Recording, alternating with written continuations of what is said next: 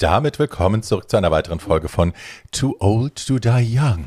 Kultur unter und über der Gürtellinie mit Barbie Breakout, Tatjana Berlin und Paul Schulz. Einen schönen guten Tag.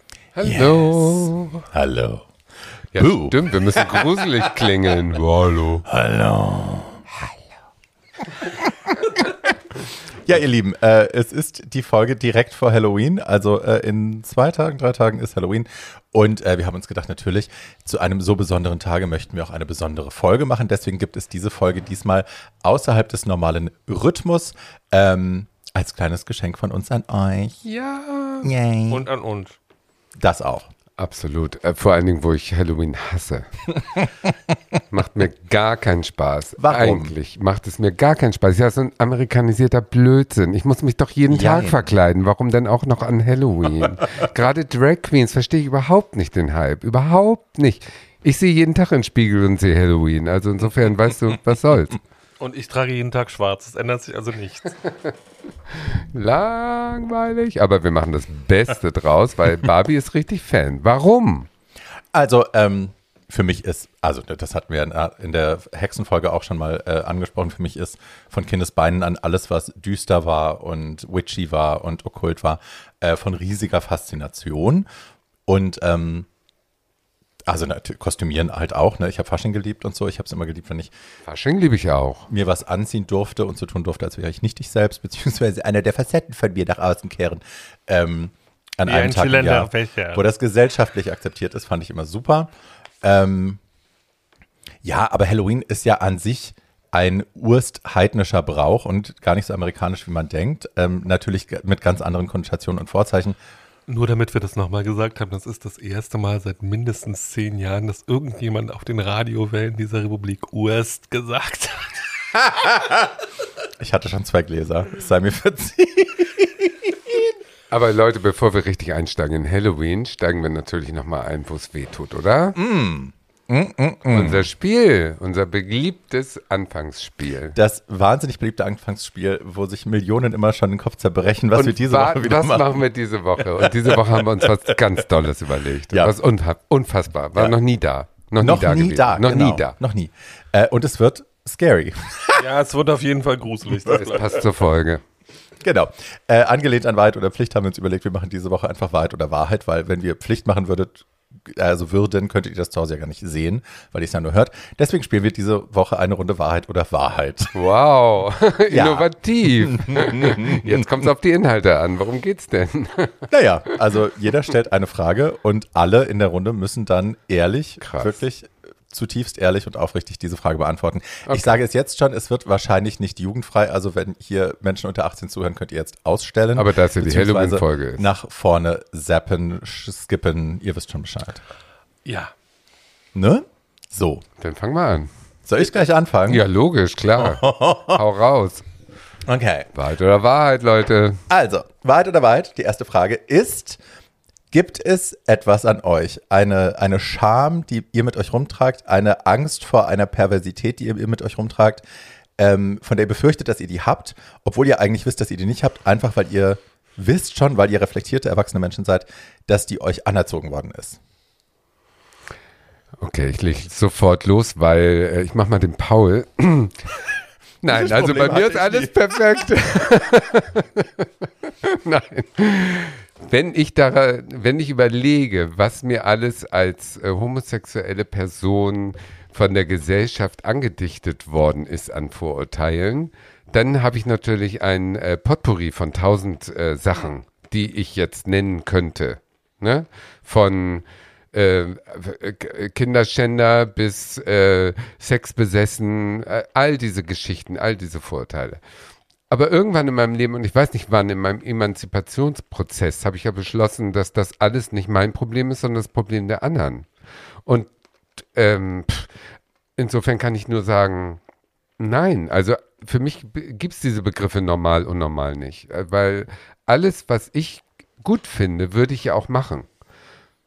Außer das regelmäßig ficken zu lassen. Ja, weil ich ein schlechter Bottom bin. Das liegt aber an meinem Darmausgang. Der ist anders geformt. da gibt es einen Fachbegriff. Mein, mein, mein, mein äh, Sexarzt da, der hat mal Bottom gesagt, oh, Tatianis. das ist der sowieso Ausgang. Und ich so, was, was, was? Ich hatte total Angst. Ach so, Sie sind. Sie es gibt anatomisch sowas wie so ein, wo, wo die Darmschlinge so eine komische Kurve macht. und dann tut das halt weh beim äh, Penetrieren. Und das mhm. ist bei mir so. Und okay. das ist aber ein Fachbegriff dafür. Mhm. Also das haben wir jetzt auch mal geklärt. Insofern Schön. bin ich ein schlechter Bottom. Aber ansonsten mache ich alles das, was ich Lust habe und lasse mir von der Gesellschaft überhaupt nie, nie, nie ein schlechtes Gewissen machen, weil ich davon ausgehe, dass die andere Person damit einverstanden ist. Das ist die Voraussetzung. Wenn ich was machen würde, womit die andere Person nicht einverstanden ist, wäre ich ein Arschloch. Aber das heißt, du fragst auch gar nicht erst nach Consent, weil du davon ausgehst, dass die sowieso damit okay sind, oder? Ja, das Guckst du schon irgendwie. Ja, ja, gut. Also äh, ich suche mir jetzt keine Kinder. Right. So. Und deswegen tue ich keinem Kind weh. Aber wenn ich mit einem über 18-jährigen Menschen ins Bett gehe, dann merke ich ja, wo die Grenzen sind. Right. Also davor, das immer auszudiskutieren, tue ich eigentlich nicht. Nee. Nee. Right. Ja. Also insofern äh, muss ich nochmal überlegen, ob ich noch andere schlimme Sachen äh, im Hinterkopf habe, die ich von der Gesellschaft aufgedrückt ja, aber da diese Worte wie pervers und unnormal und so weiter für mich nicht gelten. Vielleicht muss ich das hm, besser Sag nochmal, ja, ja. Also jetzt, um mein Beispiel vorwegzunehmen, sonst hätte ich jetzt Paul erstmal antworten lassen, aber mein Beispiel ist tatsächlich Pädophilie. Ich weiß, ich bin nicht pädophil. Ich weiß, dass man mich Kinder überhaupt nicht anhören, die interessieren mich überhaupt nicht. Ähm, null, null, null. Aber ich habe ganz lange gebraucht, um das okay finden zu können, alleine mit kleinen Kindern zu sein. Also, ne, ich hatte so eine, ich hatte das so abgespeichert als Fakt, weil mir das als Kind, wenn ich mit, oder als Jugendlicher, wenn ich mit kleinen Kindern zusammen war und auf die aufpassen sollte, dass dann Erwachsene so gezögert haben, so, hm, der ist ja schwul, also, ne, weil ich war ja schon sehr, sehr früh sehr visible, ähm, dieses Misstrauen, das mir entgegengebracht worden ist, habe ich verinnerlicht und habe das lange mit mir rumgetragen, musste dann auch in der Therapie ein paar Mal drüber sprechen, bis ich dann irgendwann jetzt völlig entspannt mit Kindern zusammen sein kann. Aber that was a journey. Ja. Und ähm, das habe ich mit mir rumgetragen, auch als Vorwurf gegen mich selbst, obwohl das nie da war. Ja. Also es, re existiert real nicht. Ich habe keine Anziehung zu Kindern. Aber dieser gesellschaftliche Konsens, der in manchen Teilen der Gesellschaft noch da ist und in anderen Ländern ja ganz extrem, wie zum Beispiel Russland und Polen und so, ähm, und der jetzt auch in den Medien wieder stattfindet, dass man immer sagt, man muss die Kinder vor uns beschützen, das hatte ich verinnerlicht. Das meinte ich. Ich hatte äh, dazu eine ein Erweckungserlebnis, was mir vielleicht geholfen hat, so ein Schockerlebnis. Ich war Babysitter bei einem Dreijährigen in der Nachbarschaft, in dem Dorf, wo ich herkomme. Und das waren ganz progressive SPD-Eltern, so, weißt du? Die haben ähm, ganz früh mit mir so Erwachsenen-Themen besprochen, was äh, mit meinen Eltern nie besprochen wurde. Also die haben mich nach meiner politischen Meinung gefragt und so Sachen, weißt du, Anfang der 80er. Und ich war vielleicht 14 äh, und war noch nicht geoutet vor keinem und ähm, habe das äh, geliebt. Also die fand ich sehr beispielhaft. Und immer bevor die dann ausgegangen sind, haben wir so eine halbe Stunde geratscht. Und irgendwann habe ich gedacht, als ich mich geoutet habe vor meinen Freunden, dass diese Familie die erste ist, wo ich mich outen kann, weil die so nett waren und so offen. Und dann habe ich das den abends erzählt und am nächsten Tag kriegte ich einen Brief von der Familie, wo drin stand, lieber XY, wir wollen äh, in Zukunft leider auf deine Dienste verzichten, weil wir haben Angst, unser Kind mit dir äh, alleine zu lassen. Wow. Ähm, und da habe ich den schon drei Jahre babysittet, ne? Also äh, das und Noch ein Grund, warum man die SPD nicht wählen Wow, und das ist mir so ins Kontor geschlagen, mhm, weil von denen hätte ich das ja echt nicht. Das habe ich so als Verrat empfunden. Mhm. Aber meine Reaktion bei solchen Sachen ist dann ja Wut und Aufstand mhm. und nicht, oh, vielleicht haben sie recht. Das habe mhm. ich gar nicht in mir. Und da habe ich schon gewusst, äh, ich werde von denen so falsch beurteilt, aber das ist deren Schuld und mhm. nicht meine und deren Problem, denn fickt euch. Weißt du so? Groß. Aber das war echt krass. Ja, ich kann dazu, also zum Thema äh, mich Pädophilen oder so, kann ich überhaupt nichts sagen, weil äh, das war nie auch nur im Ansatz ein Verdacht, den ich über mich selber hatte, sondern ich habe das immer gehört und für absolut schwachsinnig gehalten.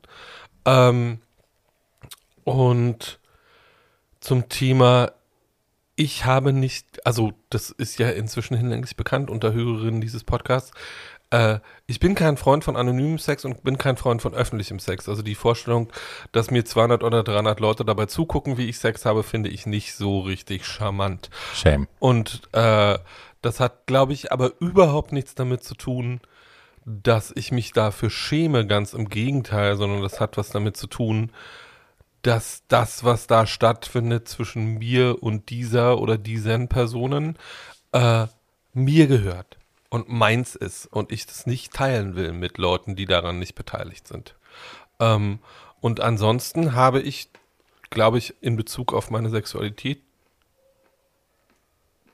mir fällt nichts ein, äh, wonach ich nicht fragen oder was ich nicht ausprobieren würde. Also, äh, abgesehen von äh, sehr, sehr brutalen Geschichten, aber das gehört für mich einfach nicht zum Repertoire dessen, was ich gerne tun würde. Insofern, nö. Mir fällt noch was ein, was Paul gerade sagte mit der Öffentlichkeit. Also das wird einem ja auch so anerzogen, dass man das nicht öffentlich machen darf. Und ich habe ja immer als Kind der AIDS-Krise ähm, nie die Kontrolle beim Sex abgegeben, weil das mein Leben mit gerettet hat, meiner Meinung nach. Dass ich immer in letzter Sekunde wusste, wo ich bin, wer ich bin, was ich machen darf, was ich nicht machen darf in Sachen Safer Sex. Und als das jetzt mit dem äh, PrEP losging, haben ja alle plötzlich PrEP genommen und dann warst du ja der Blöde, der ein Kondom benutzt hat, weil du der Einzige warst, der äh, kein Du PrEP wurdest sehr schlimm hat. diskriminiert. Ich wurde schlimm uns. diskriminiert, ja. genau. Und dann habe ich ja auch angefangen, PrEP zu nehmen und hatte keine Nebenwirkung und in meinem Alter sage ich Crazy. mir auch, wenn ich in 25 Jahren Nierenversagen habe, who cares, weißt du, dann bin ich eh 100 und dann ist egal. Also habe ich PrEP genommen. So, und mit diesem PrEP im, im, im Blutkreislauf habe ich dann auch einmal ähm, Im Prinzip wurde ich, wie heißt es heutzutage so schön, zu einer willigen Kamm, äh, wie heißt es, Kammhor? Kammdamp. Genau, Kammdamp. Das ist ein Wort, das du hier schon sehr oft benutzt hast. Ja, tu bitte nicht, als wäre dir was neu. ich wollte Kammhor sagen, aber Kammdamp ist auch richtig. Works both. Und das war alles draußen in so einem Park. Und da waren dann irgendwie so zehn Leute drumrum und ich auf allen Vieren und alles war toll. Und das war das ich erste dachte, du Mal. magst Bottoming nicht. Nee, ähm, habe ich auch nicht. Ach, oral. Ja. Ah, ja. ja. Man muss seine Stärken Ach, der kennen. beste Bläser aus dem. Genau. Ja. Und das war dann toll. Und das war auch total gegen alles, was die Öffentlichkeit erlaubt und äh, wissen will. Jetzt haben sie auch ähm, ja, also ich glaube nicht, dass ich das so oft machen werde, aber es war auf jeden Fall eine Nacht, wo ich das erste Mal sozusagen die Kontrolle komplett abgegeben habe und das war mhm. toll. So. Mhm.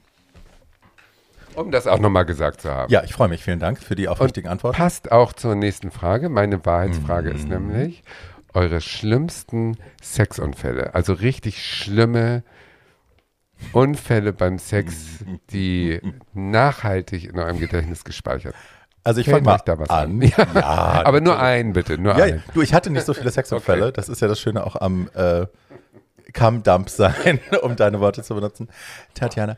Ähm, da kann nicht so viel schiefgehen. Also ne, Mund aufmachen gilt immer. ich habe noch niemandem auf den Schwanz gekotzt. Mein Gag Reflex is not that active. Thank God. Ähm, aber ich habe natürlich schon mal, ne, man spült sich, wenn man äh, sauber sein möchte und manchmal bleibt da ein bisschen Wasser drin, vermischt mit anderem Zeug.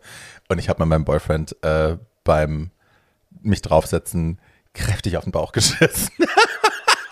Das ist schon hart. Das tut einem Gott sei Dank weh im Nachhinein. Gott sei Dank war es mein Boyfriend. So, ne? Ja. At the time, wir waren da schon ein paar Jahre zusammen und ähm, der fand das eklig natürlich, wie wir beide, und ist dann aber ins Bad gegangen, hat sich geduscht und äh, dann haben wir danach weitergemacht. Das war jetzt nicht Gut. so, dass das. Ne, Kein Fremder. Nee, und ich finde das eh, also diese, diese, dieser Ekel vor, wenn es beim Ficken passiert, dass da irgendwas Braunes mit bei ist, dass dann Leute sich, also ich kenne ja viele Leute, die zwei Tage vorher nichts essen, bevor sie Sex haben, wo ich auch immer denke, Leute, das ist ein Was Commitment. ein Aufwand. Was für ein Scheiß, so. Also es ist Analsex, manchmal geht was schief. Ist halt so. It happens. Es ist nicht schön, es stinkt, es ist eklig und vielleicht ist es danach auch vorbei. Ja, aber diese, dieser wahnsinnige, also ja, das muss nicht sein. So, ich und das ja, ist mir passiert. Ja. Ich habe ihm, also ne, das war eine Mischung, Gott sei Dank, aus Wasser und anderem Zeug. Und das hatte er auf dem Bauch und das war, war dann weg und dann war es gut. Okay. Ich kontere mal mit, ich habe mal mit jemandem beim Sex den Arm gebrochen. Oh. Also Zumal. Warst du so eng? Nein, die Person war in Handschellen und ist vom Bett gefallen. und äh, äh, hat das, es, es war auch relativ, also es hatte auch äh, äh, komische Elemente, weil die Person stand dann auf und sagte, mein Arm tut weh. Und der Arm war aber hinter ihrem Rücken. Und ich sagte, hm, das kann ich mir vorstellen, weil der Winkel ist auch nicht so, wie er sein oh, sollte. Paul. Und dann äh, weil ich äh, bin, wie ich bin und meinen äh, Zivildienst OP gemacht habe, habe ich dann gesagt, so Mäuschen, äh, wir rufen jetzt einen Krankenwagen. Vielleicht nehmen wir die Handschellen erstmal ab. Äh, nee, die Handschellen nehmen wir nicht ab, weil ah. wir nicht wissen, was dann passiert, sondern du hältst es jetzt bitte einfach mal so, äh, wie das da ist und bewegst dich bitte so wenig wie möglich und ich ziehe dir in der Zeit eine Unterhose an. Ähm, und dann kam, äh, kam der MAT ähm, und äh, sagte, dann war das eine, äh, eine der wenigen weiblichen Notfallhelfer. MRT? Äh, wie heißt das? Der medizinische Notfalldienst? Also der Krankenwagen kam, ah. ist ja auch völlig egal. Sorry. Ähm, und äh, dann war das eine der wenigen weiblichen Notfallhelferinnen, die guckte und sagte, ist ihre Freundin schon gegangen? und dann sagte ich, und dann sagte ich, hier gab es eine Freundin. Dann, dann grinste sie und sagte, ich weiß doch, Schatz. Und ähm, dann nahmen sie ihn mit ins Krankenhaus und nahmen ihm vorher die Handschellen ab, nachdem sie seinen Arm ansatzweise fixiert hatten. Ähm, und wir haben uns danach sogar noch zweimal wieder gesehen. mit Gips.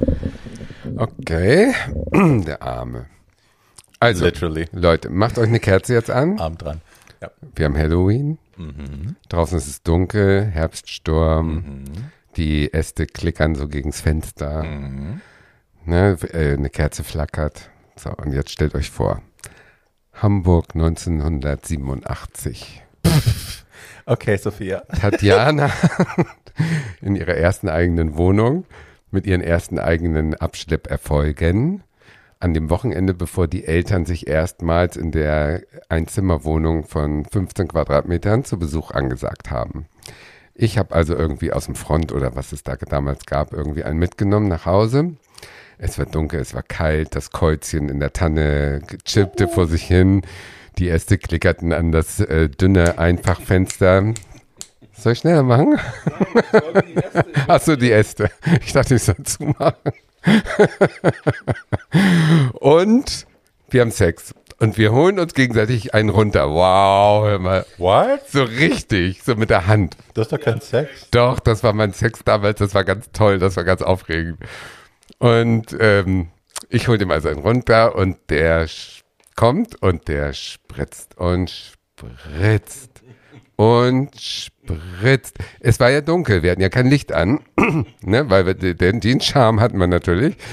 Und spritzt und hört nicht mehr auf und spritzt. Und ich so, wow, ich muss noch viel lernen, so einen Orgasmus zu haben. Und als er dann endlich fertig war, ruhig, sag nichts. Als er dann endlich fertig war, dann stehe ich so irgendwie auf nach zehn Minuten glückseligen Rumliegens mit dem und der auch so ganz völlig äh, entspannt. Und ich gehe ins Badezimmer und mache das Licht an und gucke in den Spiegel und sehe aus wie Sissy Spacek in Carrie. Ich bin Blut von oben bis unten voller Blut. Und ich denke natürlich, dass das von mir kam. Ich habe ja überhaupt nicht an den gedacht und dachte, oh, du hast Hodenkrebs und wirst sterben. Das war meine allererste Idee. Was ist da denn da zusammen? Dass, dass mein Sperma voller Blut war und ich deswegen so blutig war, war meine allererste. Ist das so bei Hodenkrebs? Das weiß ich doch nicht mit 18. Ich habe das so gedacht. Ich, ich habe gedacht, ich habe Blut gespritzt und werde sterben. Okay. So, und dann habe ich irgendwie so meine Augen äh, äh gewischt und bin wieder rein und dachte, das muss ich dem jetzt irgendwie sagen, ne? Der Arme. Und lege mich denn dazu und sage, du gleich äh, nicht erschrecken, aber ich habe Hodenkrebs und werde sterben und bin voller Blut. und der springt natürlich auf und klebt an der Decke und wir machen Licht an und da ist der auch voller Blut und vor allen Dingen meine weiße neu tapezierte Wand, Raufaser, voller Edel. Blut. Und dann gucken wir so an uns herab und ich sage, ich habe Blut gespritzt und ich gucke auf meinen Schwanz, mein Schwanz völlig sauber, nichts, kein, kein Fitzelchen Blut. Und bei ihm ein See. Er lag in einem See von Blut. Ja, und jetzt wisst ihr natürlich, die Auflösung ist, dass ich beim Wichsen dem dann sein Vorhautbändchen zerrissen ich dachte, habe. Penisbruch. Also nee. Frenulumriss ist ja noch easy. Vorhautbändchen, ja. aber bei jedem äh, Stroke Ach. hat er natürlich nochmal wieder äh, da Blut rausgehauen. Nein, das hat er nicht gemerkt in der Ekstase. So gut war so der gut Sex. ist Tatjana. Ja, ja. bitte. Ne? Steckt immer noch Leben in der Ja, und da bin ich stolz drauf, genau. Und dann haben wir das so rausgekriegt, dass dem also sein Bändchen gerissen ist und das war mein schlimmster Sexunfall. Ja, danke schön. Danke fürs Zuhören. Abendfüllend and I'm very proud.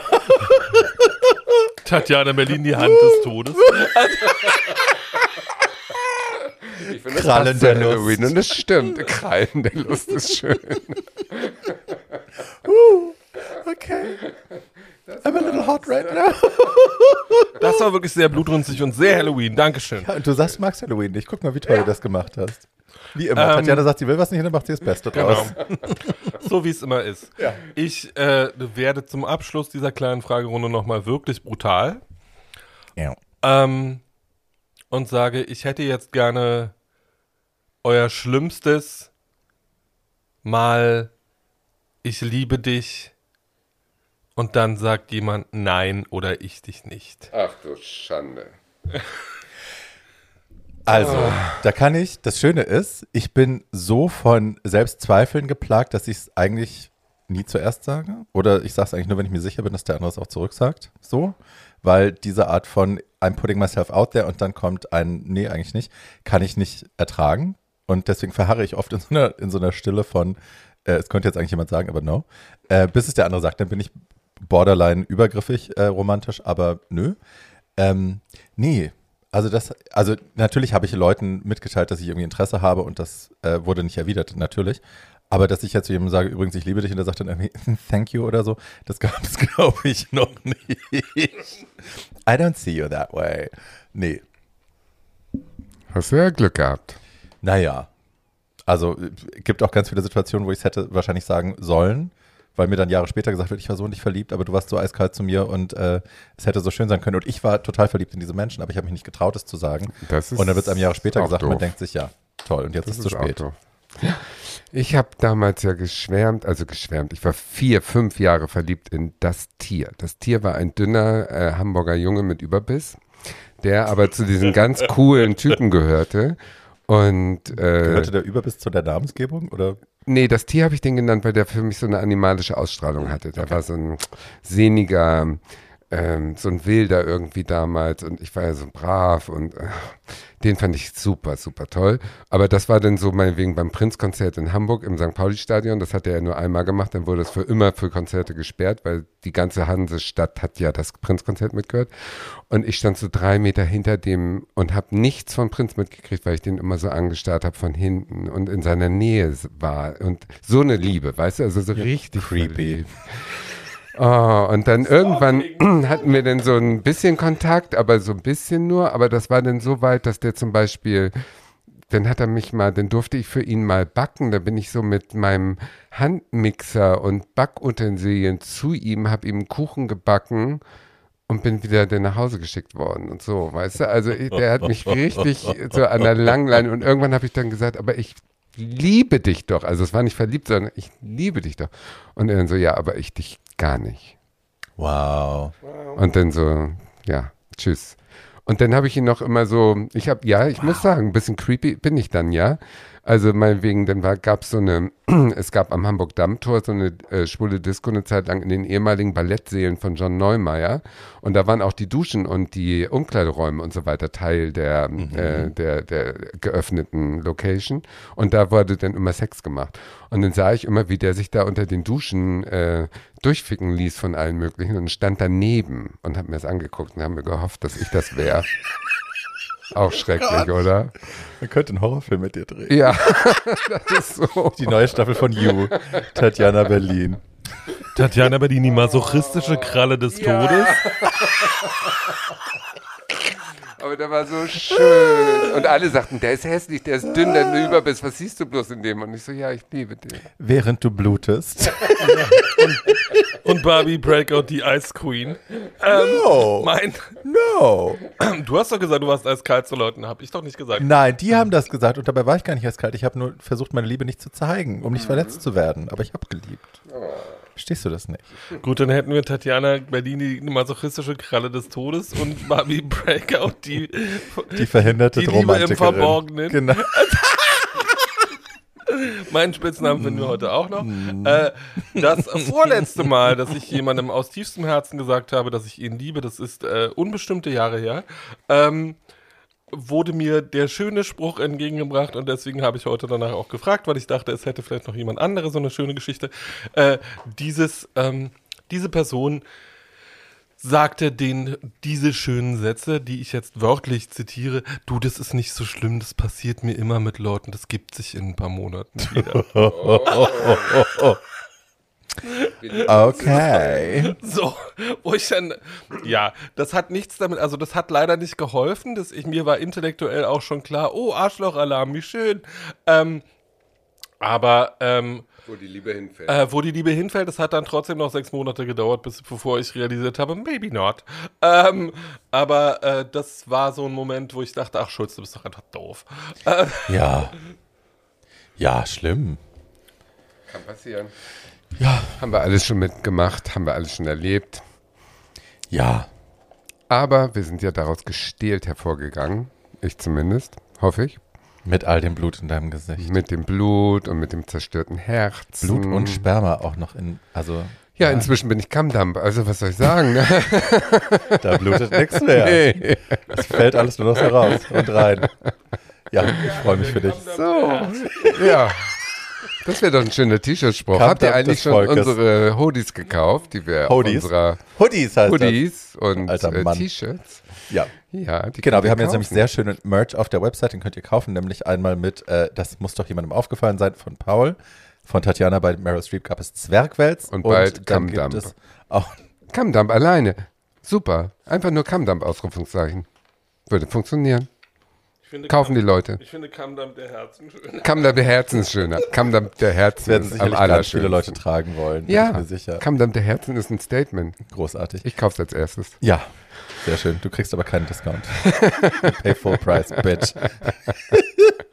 so, okay. Die Folge ist ja nun, wir kommen jetzt zurück zum Finsteren, eine Halloween-Folge. Ja. So, Tatjana hat schon gesagt, sie hasst Halloween. Paul, was mit dir?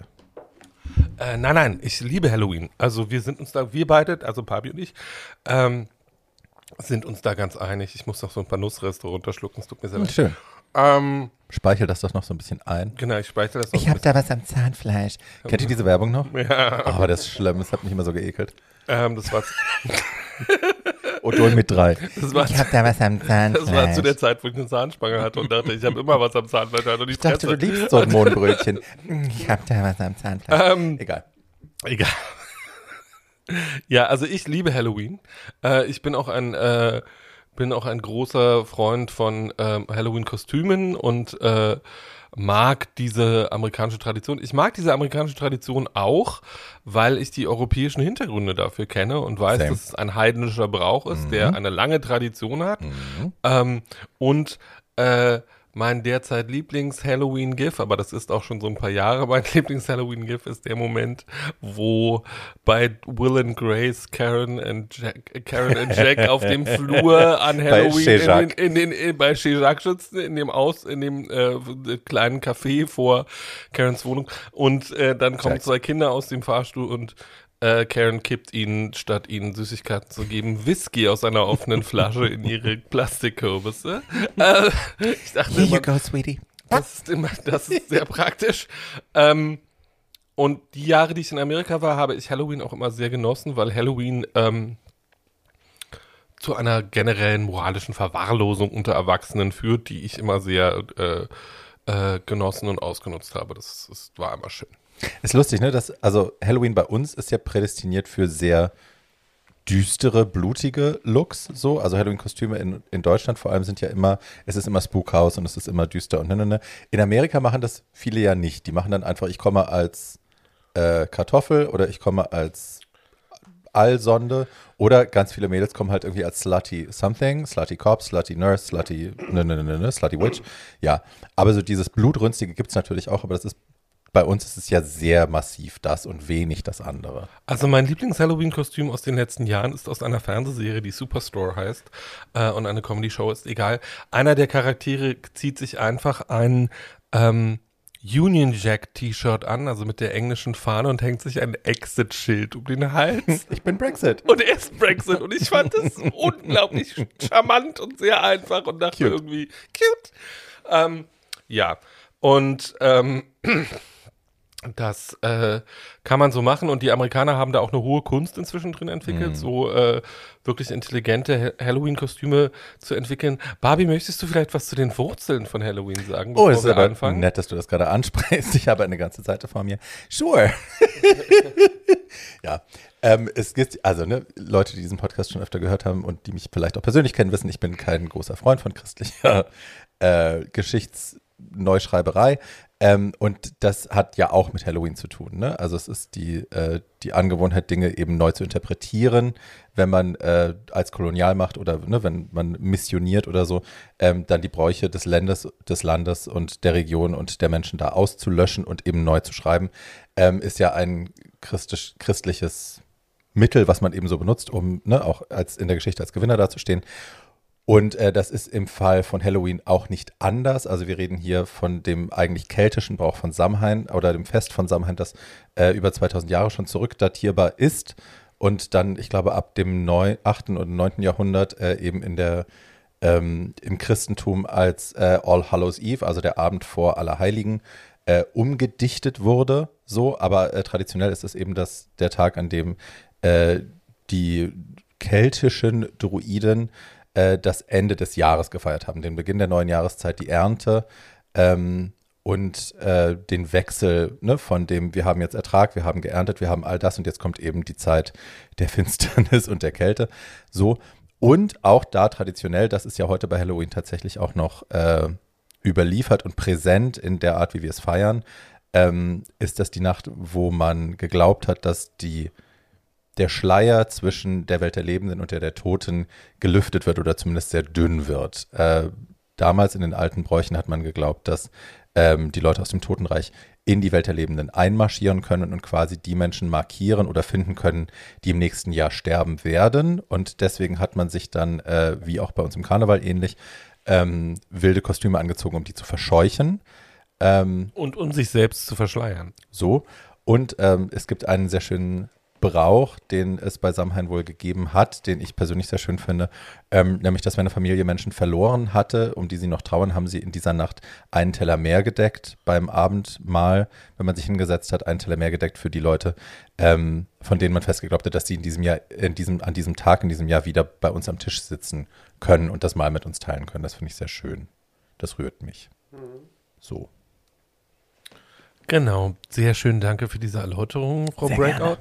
Gerne. Ähm, und stellt ihr denn zu Halloween Zuck Zuckerwaren vor eure Tür, damit euch die Kinder nicht belästigen? Fuck no. Nee. Bei mir hat auch noch nie jemand geklingelt. Nie. Never. Nee, bei uns hier im Haus gibt es so eine Gemeinschaft von äh, so zwei, drei motivierten Eltern, die dann mit ihren Kindern hier so rum. Und das wird dann auch vorher angekündigt. Also die machen so Aushänge in den Fahrstühlen, dass man sich bitte vorbereiten soll. So. Also es gibt kein in Amerika ist ja die Tradition Trick or Treat. Ähm, give us something sweet to eat oder so. Äh, und ansonsten kriegst du eben Saures. Also wenn du die Kinder eben nicht äh, mit Süßigkeiten versorgst, äh, beinhaltet das die Möglichkeit, dass sie dein Haus mit Eiern beschmeißen oder Toilet Paper um dein, um dein ganzes Haus wickeln oder so. Ähm, das gibt es hier bei uns nicht. Also mir hat einmal an Halloween einer ein Ei das war noch in der Karl-Marx-Allee, ans Fenster geschmissen, aber auch im sechsten Stock, wo ich auch denke, das muss sehr, sehr politisch motiviert gewesen sein, um da ein Ei hochzuschmeißen. Ähm, oder vielleicht hat er einfach das ganze Haus gemeint. I don't know. Aber ich hatte noch nie, dass mir jemand, weil ich die Tür nicht aufmache, ich mache das Brett nicht auf, wie Melly sagen würde, ähm, mache ich nicht hatte ich noch nie, dass mir jemand da was Schlimmes getan hat. Also im vorletzten Jahr, als ich in Prenzlauer Berg gewohnt hat, stand mal irgendwie so eine, so eine Biomutter vor meiner Tür Ähm, und äh, hatte zwei Kinder dabei und meinte dann auch, sie müsste jetzt dringend irgendwie äh, zahngesunde Süßigkeiten von mir einfordern. ähm, jetzt ein Snickers, you bitch. Dann sagte irgendeines von diesen kleinen Mädchen, es waren zwei Mädchen, die auch so ein bisschen aussahen, die hatten so, so Leinenkostüme an und sahen ein bisschen aus wie die Zwillinge aus The Shining. Obwohl ich glaube mm. nicht, dass die jemand The Shining gesehen hatten. Ähm, so, und das war eine englischsprachige Mutter, die dann irgendwie, und diese Kinder sprachen offensichtlich nur Englisch oder waren in einem mehrsprachigen Kindergarten. Ich weiß es nicht. Äh, jedenfalls sagte sie, uh, we need sweets or we gonna be evil. Oh. Sagte eines dieser Kinder. Und dann sagte ich einfach nur freundlich, try me, bitch, und schloss meine Tür. und ich kenne das alles nur aus den Filmen eigentlich. In Deutschland habe ich das ähm, außer ähm, Halloween-Partys, äh, die wir gemeinsam höchstwahrscheinlich besucht haben, äh, kenne ich gar nichts, was Halloween im praktischen Leben angeht an dem Abend. Und diese Halloween-Partys äh, waren immer für mich total sinnlos, weil, wie gesagt, also ich verkleide mich so oft im Jahr, dann brauche ich das nicht auch noch. Aber ich bin auf der anderen Seite Karneval-Fan. Also ich kann auch nicht erklären, warum Halloween für mich da raussticht. Weil Aber du das Gefühl hast, das ist eine importierte Ist so eine Abzocke, ja, ja, genau. Ja, und äh, die Kostüme sind ja auch immer halb originell. Also wenn ich irgendwie eine Drag Queen sehe, die dann plötzlich Dracula-Zähne drin hat, ja. Ja, das finde ich auch. Das macht es jetzt auch nicht äh, doll. Nee. Aber ich muss mal sagen, Gloria Viagra hat mal den Vogel abgeschossen als schwangere Braut mit so einem mhm. rausgeschnittenen Fötus, irgendwie so blutig, irgendwie im Brautkleid. Das war schon ein tolles Halloween-Kostüm mhm. von der Kunst her. Das ist mir im Gedächtnis geblieben. Ansonsten nichts, never.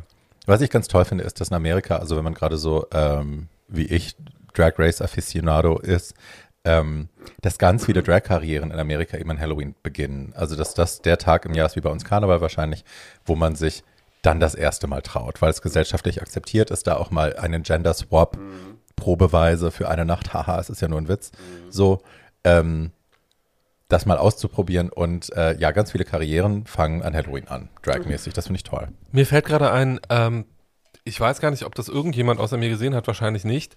Ähm, Ryan Murphy hat einen äh, vor, ich glaube inzwischen 13 oder 14 Jahren, einen Piloten für HBO trans, äh, äh, produziert, der hieß Pretty Handsome äh, und war eine Transgeschichte. Ähm, Joseph Fiennes spielte einen Vater, der seinen Trans-Coming-out hat. Ähm, und äh, da ging das auch so los, dass dieses, also seine Frau wurde von Carrie Ann Moss gespielt, also es war jetzt nicht irgendwie scheiße besetzt, es war brillant besetzt. Uh, The Matrix. Ähm, von The Matrix und Sarah Paulson war dabei und noch so ein paar andere Leute, aber daraus ist nie was geworden, weil sie sich, glaube ich, nicht getraut haben. Äh, Alexander Billings war auch dabei, also es war, war richtig gut besetzt und es war richtig gut gedacht und ich äh, habe den auch nach wie vor noch zu Hause als Datei und denke, gucke den ab und zu sentimental und denke, ach, schade eigentlich. Äh, jedenfalls, äh, da ging das auch so los, dass Carrie Ann Moss und er äh, an Halloween ähm, einfach die Klamotten getauscht haben und er sich dabei bewusst geworden ist, oh, that's mhm. maybe something more. Ähm, und ähm, ja, also wer Pretty Handsome sehen kann, ähm, irgendwo online, sollte das tun. Das ist gar nicht schlecht. Wenn ich einen Link finde, packe ich es in die Show Notes, but maybe not. Super Überleitung aber zu unserem Film, äh, zu unserem Halloween-Filmaufbereitung. Wir haben ja zum Thema ein paar Kleinode, Odien, wie heißt die Mehrzahl von Ode? Ode? Klein, Ödem. Klein, Kleinödeme äh, rausgesucht und äh, ich weiß gar nicht, wer anfangen will. Fang du doch. Ich habe ein, ähm, ein Kultfilm, also ein wirklich ein Film, ich weiß nicht, durch wen ich abseits von Halloween auf diesen Film aufmerksam gemacht wurde, aber es muss kurz nach der äh, nach dem Start sein, weil ich diesen Film seit ähm, er erschienen ist, und zwar 1988, unzählige Male gesehen habe. Also unzählige Male. Immer unabhängig von Halloween, aber es ist natürlich ein super Halloween-Film. Ich spreche von Elvira, Herrscherin der Dunkelheit. Oh. Mit Cassandra Peterson als Elvira, Elvira, die natürlich in Amerika bekannt geworden ist, schon vorher in dieser Rolle. Die hat ähm, als Moderatorin von so einem Spartenkanal Horrorfilme anmoderiert und war immer in dieser Maske als Elvira zu sehen, schon im Fernsehen. Und diese Maske als Elvira bedeutet im Prinzip, sie hat Vampirella aus den 50er Jahren ähm, mhm. äh, kopiert und hat sich äh, eine schwarze Perücke aufgesetzt, ihre Möpse nach vorne geklemmt und ein hautenges, langes, äh, zersch zerschlissenes schwarzes Kleid. Mhm schwarze Fingernägel, eine riesen, äh, so eine, so eine, so eine äh, Amy Winehouse Früh-Varianten. Cher eigentlich. Cher auch, ja, ja. Riesenperücke. Und dann hat die irgendwann äh, so viel Fans gehabt, dass irgendwann ein Hollywood-Studio gesagt hat, daraus machen wir einen Film. Und dann kam 1988 dieser Film eben äh, ins Kino und ins äh, danach unzählige Fernseh, äh, wurde in Deutschland hoch und runter gezeigt eine Zeit lang. Mhm. Und ich rede jetzt auch wirklich explizit von der deutschen Fassung, weil die deutsche Fassung, Leute, ist zum Schreien. Ich finde sie noch zehnmal besser als die äh, Originalfassung. Die Synchronisierung ist so gut geworden.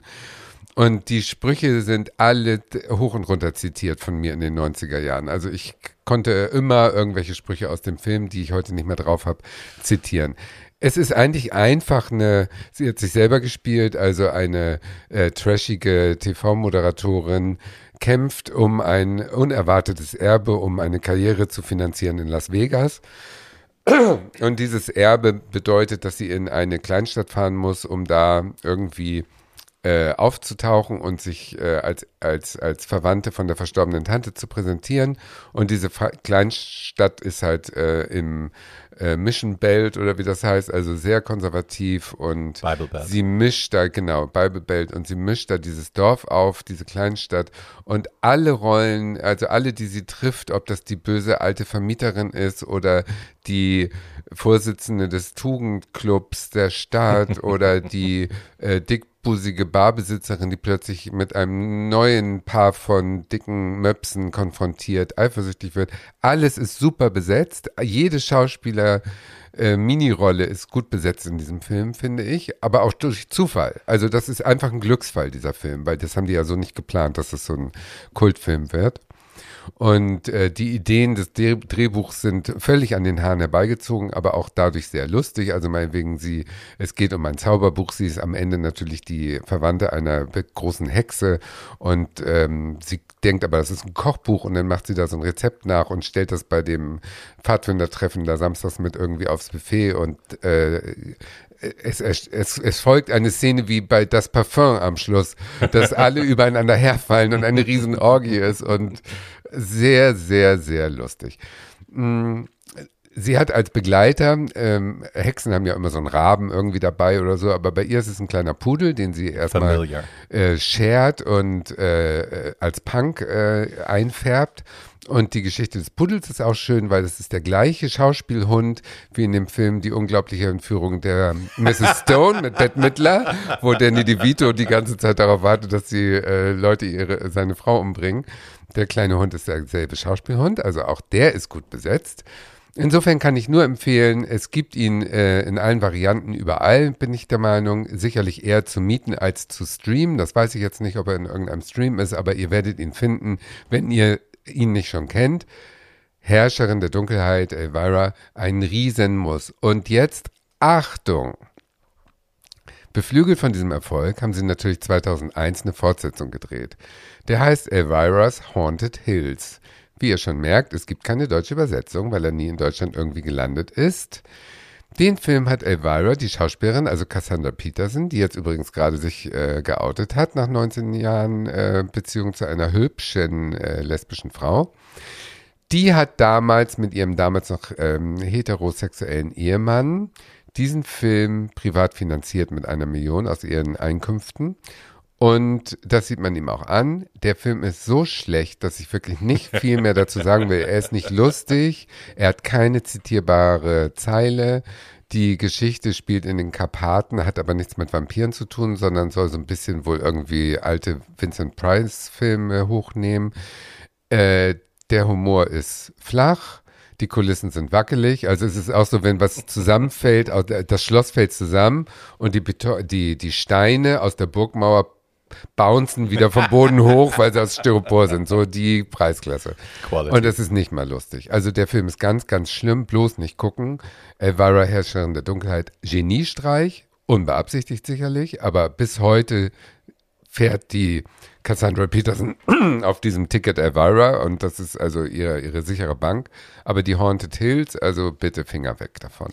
Elvira war ja auch, äh, also der Film, der erste Mistress of the Dark, ist lustigerweise äh, für ganz viele amerikanische Gays auch so ein Awakening-Moment gewesen. Also die haben den Film gesehen und haben sich dann ähm, sehr mit dieser Frau identifiziert und wollten die sein. Ja, weil die, ja, die, die, ist die andere in diesem Dorf, aber so ja, richtig. Ja, und die gewinnt immer. Die hat immer einen besseren Spruch auf Lager. Genau, dieses Othering. Ja, ähm, das ist ganz toll. Ja. Ich auch bestimmt. Ja. Ich habe den wirklich geliebt. Ich habe den, ich weiß das noch damals mit einem meiner Grundschulfreunde gesehen bei ihm zu Hause mit Sven Bovenschen. Hi. Ähm, und ich fand, also er war heiß auf die alte und ich war halt irgendwie so, ich will so sein. Die. ja, ich will ich so sein toll. wie die, genau. Ich auch. Ich ja. auch. Diese Schlagfertigkeit und immer so ein dummer Spruch auf der Lippe und äh, witzig und so, so offensiv, aber es ist ja trotzdem ein Film für unter 18-Jährige, also es ist nie pornografisch, mhm. aber es ist immer zweideutig. Das ist so dieser Mae West-Stil, mhm. weißt du, dass jeder Satz äh, ist zweideutig.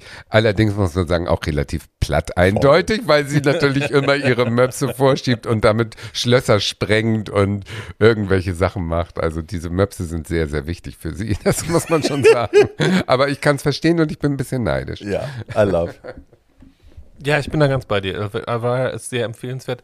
Übrigens, nur weil du das gerade so nebenbei erwähnt hast. Also, Madame hat eine wirklich hotte Freundin. Können wir das jetzt, mit der sie schon mehrere. mit ja, ich sag ja, die Möpse haben ihr Glück gebracht. Die Möpse haben ihr Glück gebracht, aber auch in jeder Beziehung. Und äh, die beiden sind ein ausgesprochen schönes Paar und das äh, neue große Promi-Paar der USA. Und sie hatte, sie hat sich jahrelang nicht geoutet, weil sie immer gedacht hat, dass sie ihren Fans, dass ihre Fans ihr dann abtrünnig werden. Und ich dachte, als ich Hi, das gelesen habe, ich habe dann habe das gelesen und gedacht, you really don't know who loves you, do you? und, ähm, Sie ist ja auch eine gute Freundin von RuPaul und war auch Guest Judge bei irgendeiner Staffel von RuPaul's Drag Race. Äh, und auch da also ne, ich glaube, sie hat die Liebe sehr gespürt und war ja. sich sehr bewusst, dass, oh mein Gott, und, und vor allen Dingen die tatsächlich sehr. Ja, und die ist wie äh, Joan Collins, die altert ja nicht. Die ist in dieser Maske, sieht in die noch Maske. genauso, ja. ja. in der Maske sieht die noch genauso aus wie 1988. Ja, ist, hat sehr viele Tapes Unfassbar. im ganzen Körper, ja. die das alles straff ziehen. Aber toll. out of the wig ist, ja. sieht sie dann auch aus, also nicht so die alt wird wie ja sie 70 ist. sein. Ja, ja. Ja. Aber ähm, ja, in der Aber Maske ist es super. unfassbar. Es gibt, ja. Also sie und Sharon Needles haben auch äh, äh, zusammen in New York, also nach Sharons Staffel, wo Sharon gewonnen hat und dann so The Queen of Holly, äh, Halloween war, haben sie dann äh, zusammen auch so mehrere Events gemacht, äh, The Haunted House mit den beiden und so. Mhm. Ähm, ja, ja, also. Aber die sieht spitze aus, wenn ich ja, ja, ja, ja, we love. Tolle Stimme auch. Ja. Barbie, mach mal weiter. Okay, ähm, ich fange an mit, ähm, ich glaube, dem größten schwulen Halloween-Classic, den es gibt. Äh, wir haben ihn alle mehrfach gesehen. Ich habe ihn dieses Jahr auch schon gesehen. Ich habe eine Tradition, weil der Film an sich gar nicht so dolle ist. Ähm, ich schaue ihn jedes Jahr nur einmal. Ich schaue viele andere Sachen mehrmals im Jahr. Aber den schaue ich, sobald Oktober ist, schaue ich den einmal im Jahr und dann ist auch wieder gut. Ich liebe ihn sehr. Die Rede ist von Hokus Pokus. Guten Abend. ja, ähm, eine Disney-Produktion, wenn mich nicht alles täuscht, äh, damals äh, mit Bette Midler in der Hauptrolle ähm, Kathy Najimy, die da äh, berühmt geworden war durch äh, Sister Act und einer damals noch relativ halb bekannten, nicht, also vor Sex and the City Fame, Sarah Jessica Parker. Die drei sind die Sanderson-Schwestern, also äh, drei Hexenschwestern, die in Salem ähm, gewirkt haben. Und äh, die Salem Witch Trials sind ja, glaube ich, auch bekannt. Für die Leute, denen das nicht bekannt ist, äh, will ich das kurz erklären. Wir hatten ja in Europa die große Welle der Hexenverfolgung. Ähm, der Höhepunkt war zwischen 1550 und 1650, also ganze 100 Jahre, wo Frauen, die äh, vielleicht das ein oder andere mehr wussten oder die äh, begehrlich gewirkt haben auf äh, jede Art von Mann, ähm, eben als Hexe angeklagt worden sind und denunziert worden sind und dann auch äh, viele verbrannt worden sind. Also man schätzt, dass zwischen 40.000 und 60.000 Menschen ähm, der, der Hexenverfolgung in Europa zum Opfer gefallen sind. Ähm, und es gab dann kurz später, man, also die Salem Witch Trials werden gesehen als die letzten Ausläufer der großen Hexenverfolgung äh, in Amerika 1692 bis 93. Und da fängt dieser Film an, dass quasi die äh, Sanderson Sisters als Teil dieser Witch Trials da angeklagt worden sind. Die sind tatsächlich Hexen in diesem Fall und werden verbrannt auf, den Scheiter, auf dem Scheiterhaufen. Und ähm, kurz bevor sie bevor das Feuer angezündet wird, stimmen sie noch ein kurzes Liedchen an und sprechen einen Fluch aus, quasi, der dafür sorgen soll, dass äh, sie wiedergeboren werden. Auch wenn sie jetzt verbrannt werden, sie werden wiederkommen.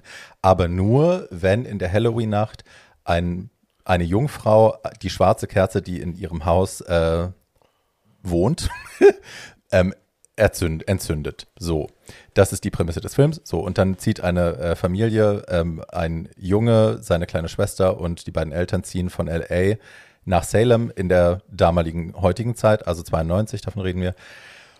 Und ähm, haben Schwierigkeiten, sich da anzupassen. Es ist zufälligerweise auch, hallo, Überraschung, Halloween. Äh, und der ganze Ort ist eben in dieser, in diesen Festivitäten äh, völlig äh, immersed. Ne? Die ganze Stadt feiert das und ist äh, da hellauf begeistert von.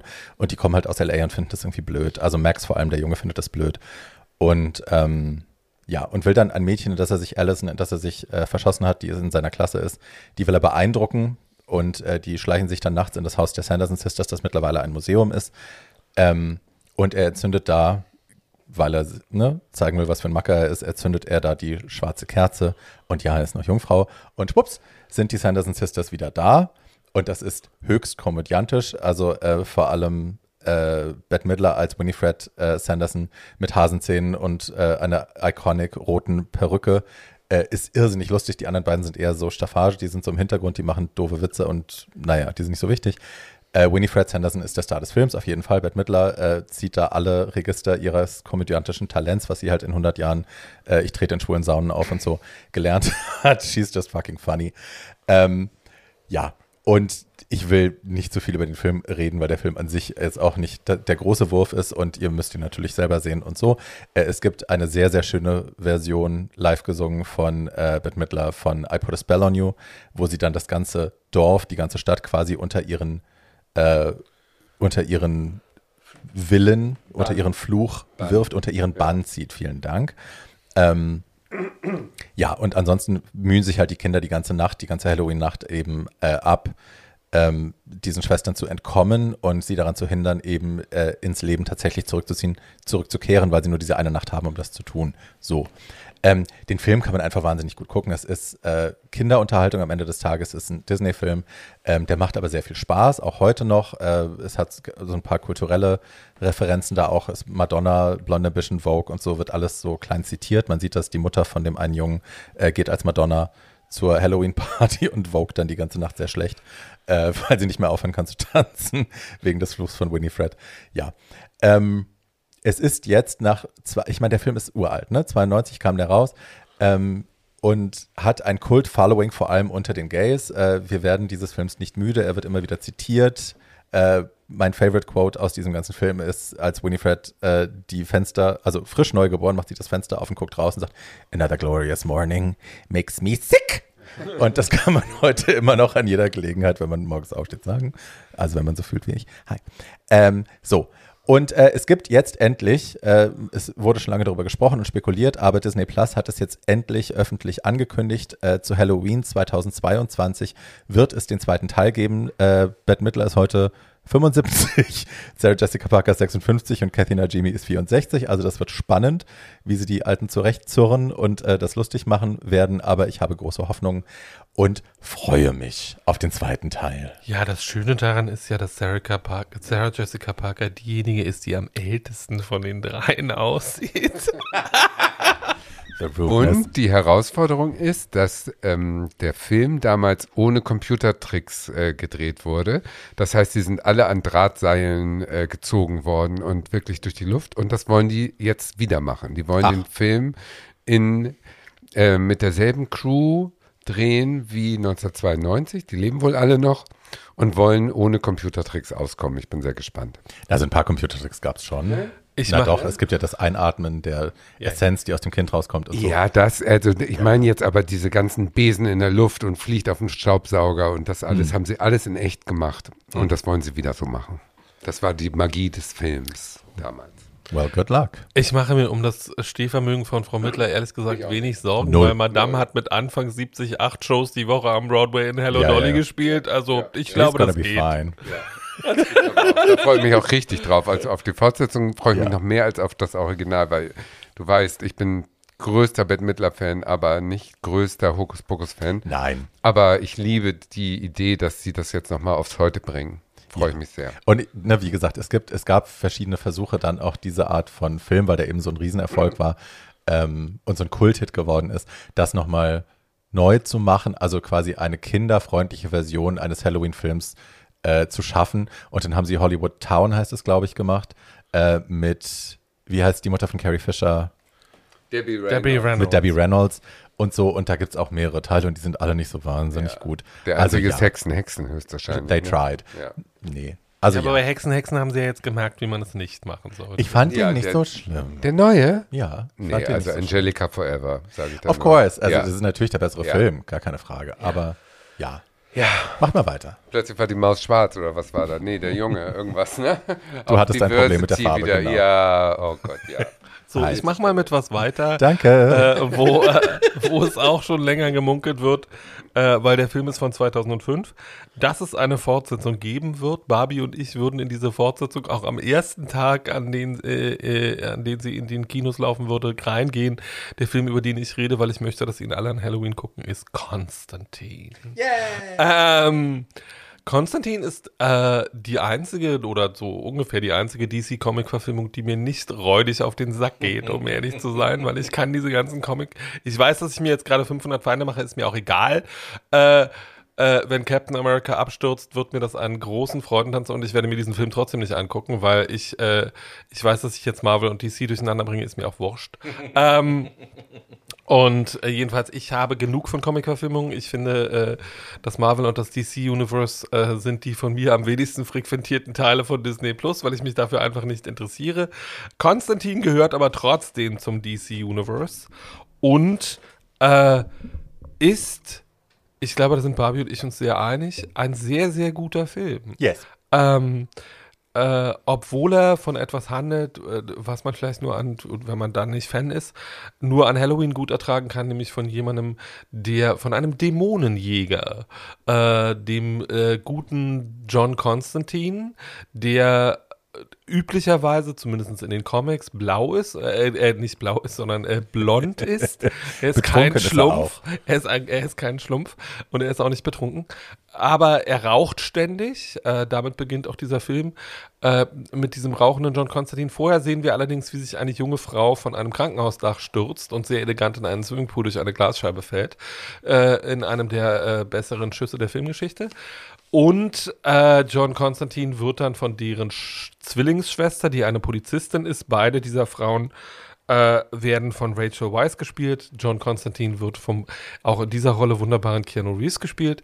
Ähm, Ange äh, also äh, die von Angela Dodson, äh, die ist Polizistin und heiert John Constantine an, weil sie nicht glaubt, dass ihre äh, die, die äh, Schwester sich umgebracht hat und katholisch ist und verhindern möchte, dass ihre Schwester in der Holle schmoren muss. So, John Constantine äh, äh, wird uns in einer der fulminantesten Eröffnungsszenen der Filmgeschichte vorgespielt, äh, vorgestellt, in dem er, in der er einen Dämon aus einem kleinen äh, asiatischen Kind befreit, in einen Spiegel, ist das, das mit dem Spiegel? Ja, in einen Spiegel sperrt ja. und diesen Spiegel dann auf ein Taxi stürzen lässt. Das ist fantastisch. Ähm, der Film hat für 2005 auch... Wer ist, denn der Kle ist das Christian Slater, der Kleine? Nein, das ist Shia LaBeouf. Äh, also ah. Shia, La Shia LaBeouf spielt John Constantins Assistentin. Ähm, die anderen mitwirken, äh, der heißt Chess Kramer und ist, äh, sagt immer, macht so eine kleine, es ist eine unnervige Shia LaBeouf-Rolle, sehr merkwürdig, weil der kann einem eigentlich, wo er geht und steht, ständig auf den Sack gehen als Darsteller. Ähm, die anderen Leute, die in diesem Film auch mitspielen, ist der wunderbare Jimon Honsu, den ich völlig unterbewertet finde. Ähm, überraschenderweise Gavin Rossdale als Dämon. Stimmt, der ist der Dämon, ne? Ja. Ähm, Aber gut ist der. Ähm, und in einer Rolle, die man heute, äh, wage ich zu behaupten, 16 Jahre später mit einer Transperson besetzen würde, äh, Tilda Swinton als der Erzengel Gabriel. Mhm. Ähm, in ihrer Inkarnation als ultra androgynes, geschlechtsloses Wesen fast, ne? In ihrer, in, so mit ungefähr Ende 30, als sie wirklich das schönste androgyne mhm. Wesen auf dem Planeten war und einfach nur hinreißend aussah mhm. und äh, die beste Zeile in dem ganzen Film hat, weil äh, Konstantin sie in einer Kirche besucht und äh, darum bittet, dass sie sich dafür einsetzt, äh, dass er doch in den Himmel kommt und äh, sie ihm dann sagt, dass er jetzt 30 Jahre zwei Schatten Zigaretten am Tag geraucht hat und ihren kleinen Monolog mit And that means You're fucked abschließt. ähm, und äh, sie, äh, äh, Tilda Swinton und der Erzengel Gabriel tauchen auch später im Film nochmal auf. Ich will die Lösung jetzt nicht verraten. Jedenfalls, so viel sei gesagt, es ist meine Lieblings-Comic-Verfilmung. Es ist, die, äh, es ist eine der wenigen Comic-Verfilmungen, die mich überhaupt nicht nervt, weil sie obwohl es 2005 ist und 16 Jahre her ist, mit den Special Effects was gemacht haben, was ich wunderbar finde, nämlich klassische Gemälde von Bosch, von anderen Leuten, die die Hölle dargestellt haben, genommen haben und sich daran so ein bisschen orientiert haben, aber eine über für mich damals komplett überraschende, sehr originelle und komplett schlüssige Version der Hölle entworfen haben, äh, inklusive aller Dämonen. Ähm, der Film ist vollgestopft mit Special Effects, die überhaupt nicht nerven, sondern erzählerisch wirklich was, was machen. Und ähm, der Film hat einen hinreißenden, sehr morbiden, äh, sehr lustigen teilweise Abschluss, in dem auch der Teufel auftritt und zwar ganz in weiß. Ähm, which we like. Uh, which we like. ähm, und auch auf eine Art und Weise, die sehr viel Sinn macht.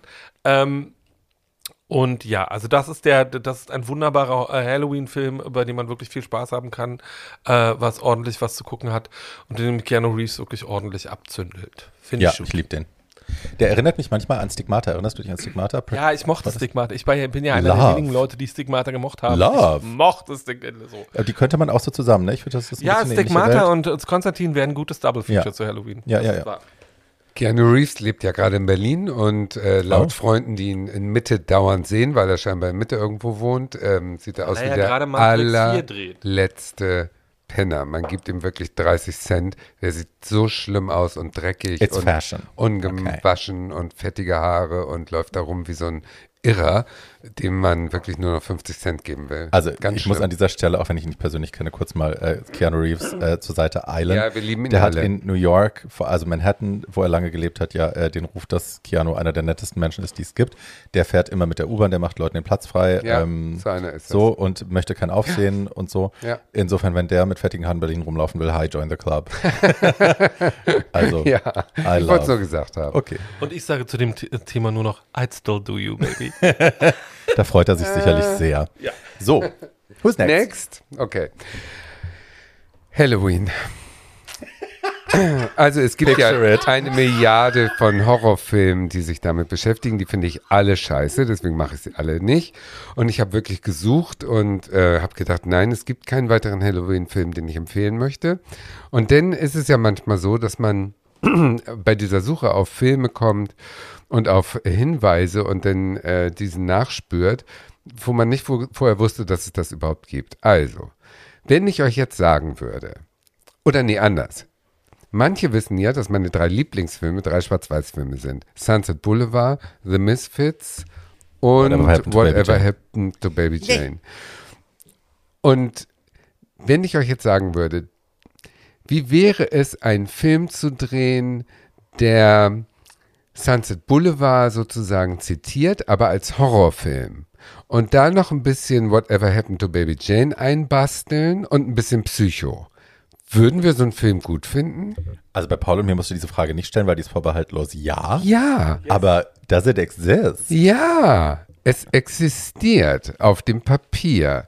Auf dem Papier haben sie also tatsächlich diese Frage sich gestellt, und zwar im Jahre 1977, äh, 1970 und haben einen Film nach diesen Vorgaben gedreht, der auch tatsächlich entstanden und veröffentlicht wurde. Und auch, ähm, ja, also der heißt Hollywood Horror House oder Savage Intruder. Es gibt zwei Titel. Okay, das ist kein gutes Zeichen. Ja, es wird leider noch schlimmer. Also der, Ab der Absturz ist nicht aufzuhalten. die Besetzung, also alles auf dem Papier, ne? Sunset Boulevard als Horrorfilm mhm. mit äh, Was geschah wirklich mit Baby Jane und Psycho. Das Drehbuch super. Ne? Also das jetzt auf Horror kann man sich gut vorstellen. Mhm. Ähm, dann haben sie es rumgeschickt und äh, Stars haben angebissen und die Besetzung super. Also die Hauptrolle äh, der Gloria Swanson-Figur, Miriam Hopkins. Nun reden wir von Stars, die 1930 große Stars waren. Miriam Hopkins war der ähm, Arch Nemesis, also der absolute Hassgegenspieler von Bette Davis. Die haben damals mehrere Filme zusammengespielt und haben sich abgrundtief gehasst. Wenn Bette Davis schlecht über Schauspielerinnen geredet hat, später war es natürlich John Crawford, ja. aber auch Miriam Hopkins und Faye Dunaway. Das waren die drei, die sie in Talkshows immer schlecht gemacht hat. Miriam Hopkins war eine super Bitch, aber ein Riesenstar in den 30er Jahren. Und ähm, die männliche Hauptrolle, der William Holden, wird gespielt von dem jo Sohn von John Garfield. John Garfield kennt natürlich auch keiner mehr, aber auch weil er mit 39 Jahren gestorben ist. John Garfield war eigentlich so einer wie Marlon Brando, James Dean. Das war einer der ganz Großen in den 40er Jahren, dessen Karriere abrupt beendet wurde wegen diesem Ausschuss gegen antiamerikanische Umtriebe. Da hat er sich zum Kommunismus bekannt und war McCarthy. danach, ja, McCarthy mhm. war danach weg vom Fenster und ist dann auch gestorben mit, wie gesagt, 39, war aber wohl ein Schauspielgenie Genie. Und dessen Sohn haben sie gekriegt, haben sie gedacht, naja, vielleicht hat er ein Gen vom Vater geerbt. Äh, nein, die Antwort kann ich jetzt schon vorausnehmen, ist nein, hat er leider nicht. Und Miriam Hopkins in ihrer letzten Rolle auch alles nein, weil äh, die sieht aus wie Judy Winter heute, also ganz schlimm und hat sich also wirklich keinen Gefallen getan mit diesem äh, wirklich entsetzlichen, entsetzlichen äh, Film, der daraus dann geworden ist. Und zwar haben sie wirklich versucht, das ja so zu, so zu machen, wie in ihrer Fantasie das äh, sich gut auf Papier angehört hat. Die Wirklichkeit ist so, ähm, und da spreche ich jetzt gezielt unsere LSD-User im äh, Hörpublikum an, weil nur die. Die vielen hundert. Die vielen hundert, die können jetzt nur diesen Film sich angucken. Allen anderen äh, sei davor gewarnt, weil er ist so schrecklich. Anfang der 70er hatten sie doch diese Mode, das ist auch bei Myra Breckenridge, dass sie in solchen Filmen plötzlich aus der Perspektive des drogensüchtigen Szenen reingebracht haben, die dann so psychedelic in bunten Farben mit so mit so äh, Spiral oder ähm, ähm, wie heißt dieses Bäckerhosenmuster, dieses ähm, Hahntrittmuster. Weißt du, dass solche ähm, Bildeffekte genutzt wurden, mhm. um, um, um Rausch darzustellen. Dieser Film. Äh, ich denke bei Rausch auch und LSD sofort an Hahntritt. Ja, aber das ist in diesem Film so. Okay. Also man sieht oft so eine Spiral-Dinger und so dieses Hahntrittmuster, finde ich. Auf jeden Fall ist es äh, anstrengend, wenn man nicht auf Droge ist, diesen Film zu gucken, nehme ich mal an. Ähm, weil der dauernd äh, aus der drogensüchtigen Sicht dieses ähm, Mannes, der zu dem alternden Filmstar kommt und in Wirklichkeit ein wahnsinniger Serienmörder ist und die dann auch isoliert und alleine oben im Geschoss im Rollstuhl, sie bricht sich den Fuß, sie kann nicht runter, ähm, alles von Baby Jane geklaut. Dann ähm, hat er ein, äh, er ist deswegen ein wahnsinniger Serienmörder, weil er seiner Mutter beim Gangbang zugucken musste oh. ähm, und dann ihr dabei aber die Hand abgehackt hat. Also das hat dann so diese Psycho-Geschichte mit diesem Mutterkomplex und äh, Ketchup, also Blut äh, äh, dauernd, weil der Serienmörder ja nebenbei immer noch Frauen irgendwie zerhackstückelt und nun ist die Hauptgeschichte eben in dem Haus der, des alternden Filmstars, die sich natürlich in ihn verliebt und äh, er will aber ihr Geld und ach Gott, also die Geschichte ist im Prinzip völlig verwirrt umgesetzt worden und bringt dauernd diese Rauschszenen dazwischen, die keiner versteht, der nicht im Rausch ist. Und äh, in den 70ern mag das super gewesen sein als Happening im Kino. Da haben sich die Leute vielleicht totgelacht drüber oder fanden das äh, irgendwie in ihrer Hippie-Flower-Power-Zeit irgendwie angemessen, diese Bildsprache man kann es gar nicht mehr gucken heutzutage. Aber es war so eine lustige Entdeckung und ich fand die Uridee so toll, dass ich dachte, das ist mein Halloween-Tipp für Leute, die äh, noch auf Suche nach Filmen sind, die sie garantiert noch nie gesehen haben und von denen sie garantiert noch nie was gehört haben. Man das ist mein Tipp. Schmeckt deine Liebe zu Hollywood ja. quasi durch, durch die Beschreibung dieses Films. Ja, man muss sich ich fühle mich direkt an mir, diesen Film nicht zu gucken. Doch, man muss sich ein bisschen durchkämpfen. Aber äh, es ist so, ja, es ist halt eine Mode gewesen, Anfang der 70er 80er solche Filme mhm. zu machen. Und Myra Breckenridge ist ja ein tolles Beispiel, finde ich. Mhm. Äh, und dieser hier eben nicht. ja, das war mein Beitrag. I love. Aber Miriam Hopkins ist trotzdem toll. Ja. Judy Winter auch. Wir lieben Judy Winter. Wir lieben sehr. Sehr. so. Schlechtes Bindegewebe. Aber seid doch. Also, ja, ja the rudeness. The rudeness of it all over there. Lass sie doch. Ja, lass sie doch schlecht binden. Nein, wir haben nichts Böses über Julie Winter zu sagen. Wir mögen Julie Winter. Vielen Dank für all deine Arbeit und so. Und auch für die Arbeit an Club Las Piranhas, because timeless. Ah ja, da ist sie super. Timeless. Ja, und für die Arbeit mit ihrem Sohn, auch das hast du fein Francis, gemacht. ja. We Love Francis. So, ich komme zu einem weiteren sehr populären Klassiker, nachdem Tatjana jetzt hier so, ähm, ja, ne, das gemacht hat, mache ich jetzt was anderes. so, und die Rede ist von Death Becomes Her. Der Tod steht ihr gut. Äh, Regie Robert Zemeckis, der ja ne, viele, viele, viele, viele Filme gemacht hat, die wir sehr gerne mögen. Ähm, äh, 1992 gedreht, beziehungsweise veröffentlicht. Ähm, und das, also Death Becomes Her ist einer der ganz großen ja. queeren Comedy-Klassiker. Der spielt für mich in einer Liga mit äh, der Club der Teufelinnen. Whatever happened ja. to Baby Jane? Ja, alles. Out of Africa. Ein, ein, ein Meisterwerk. Out of Africa ist kein queerer Klassiker. So, Nein? ich rede jetzt eher so von den Comedy-Kloppern aus den frühen 90ern, also äh, die Teufelin, Club der Teufelinnen äh, und jetzt eben auch das und auch die verrückte Entführung der verrückten Mrs. Stone oder die unglaubliche Entführung der verrückten Mrs. Stone. Ja. Ähm, also Filme, die wir damals geguckt haben, unsere Generation als Kinder, wo man schon gemerkt hat, irgendwie, ich verstehe diesen Humor, ich mag das, was die hier machen. Ähm, und die ich auch heute, also Death Becomes Her, ich habe ihn jetzt nochmal geschaut äh, als Vorbereitung und ich gucke den immer noch wahnsinnig ja, gerne, wahnsinnig gerne, weil der einfach irrsinnig gut ist. Ähm, die nehmen sich alle selbst auf die Schippe und äh, ne, schaffen es trotzdem, eine wirklich gute Geschichte zu erzählen. Ähm, und Meryl darf zum ersten Mal singen und macht das sehr, ist es sehr das erste Mal, dass sie das macht? Das ist das erste Mal, dass sie das so in der Ausführlichkeit, dass sie eine echte Nummer hat, ja. Okay, also der Film beginnt und nämlich Goldie Hawn auch. Broadway 1978 ähm, mit, mit einer Musical-Version von Sweet Bird of Youth, also Tennessee Williams als Musical, als ein lustiges Musical.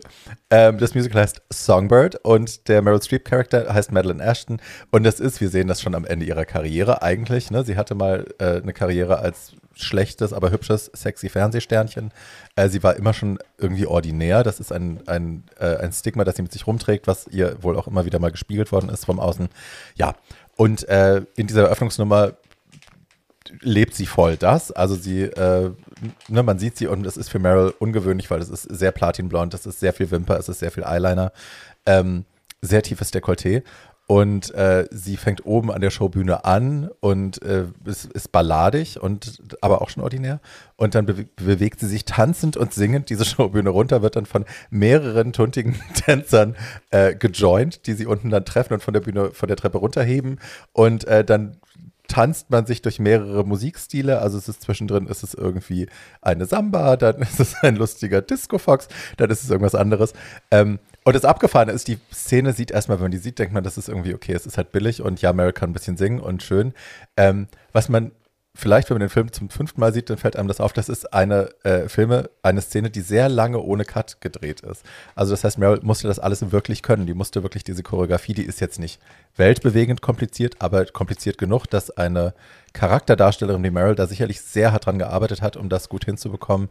Ähm, und das macht sie sensationell. Ne? Es ist eine sehr lange Szene ohne Schnitt in einer Live-Performance. Allein das verdient Applaus. Ja. Aber die Leute im Publikum finden das nicht so toll wie mein schwuler kleiner Arsch hier.